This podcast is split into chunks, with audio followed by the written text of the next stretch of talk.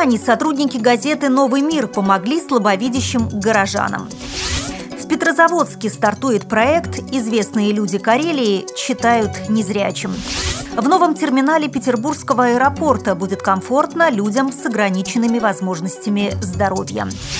В Мурманской областной специальной библиотеке для слепых и слабовидящих прошло занятие с инвалидами по зрению. В Челябинске начался фестиваль неправильного кино. Далее об этом подробнее в студии Наталья Гамаюнова. Здравствуйте! Объединить всех под одним флагом – это удалось курганской газете «Новый мир». В стенах издательского дома родилась идея помочь слабовидящим жителям Зауралья. Студенты, старшеклассники, курганские блогеры и журналисты «Нового мира» взяли в руки кисточки и банки с желтой краской и нарисовали полосы на первых и последних ступеньках социально значимых учреждений города. По словам редколлегии молодежки, этот проект станет постоянным. В планах журналистов делать удобными для слабовидящих целые кварталы и участки улиц. Карельская республиканская библиотека для слепых предлагает принять участие в аудиопроекте «Известные люди Карелии читают незрячим», который стартует в Петрозаводске.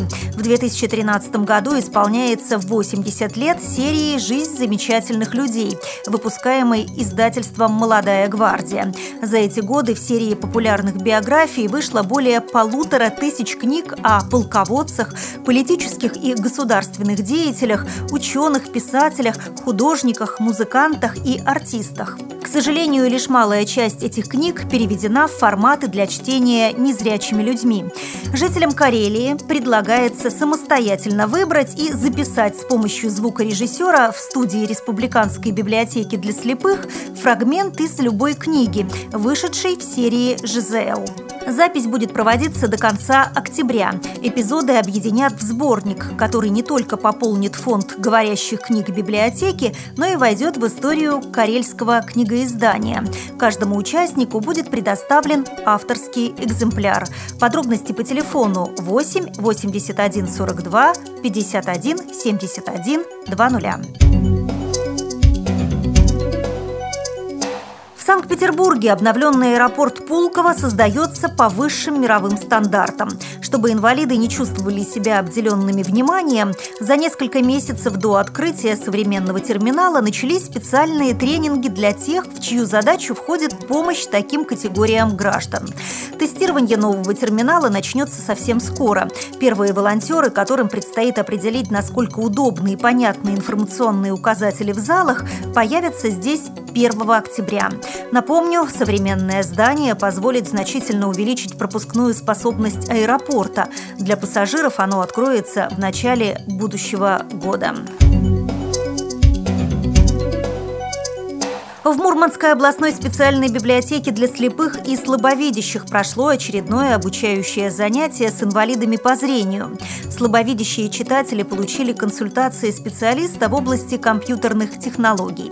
Им была оказана практическая помощь по использованию программ экранного доступа для работы с компьютером. Доброе кино о тех, кто не видит – Челябинске стартовал 11-й фестиваль неправильного кино. В этом году в его программу вошли картины из Франции, Германии, Польши, США и других стран.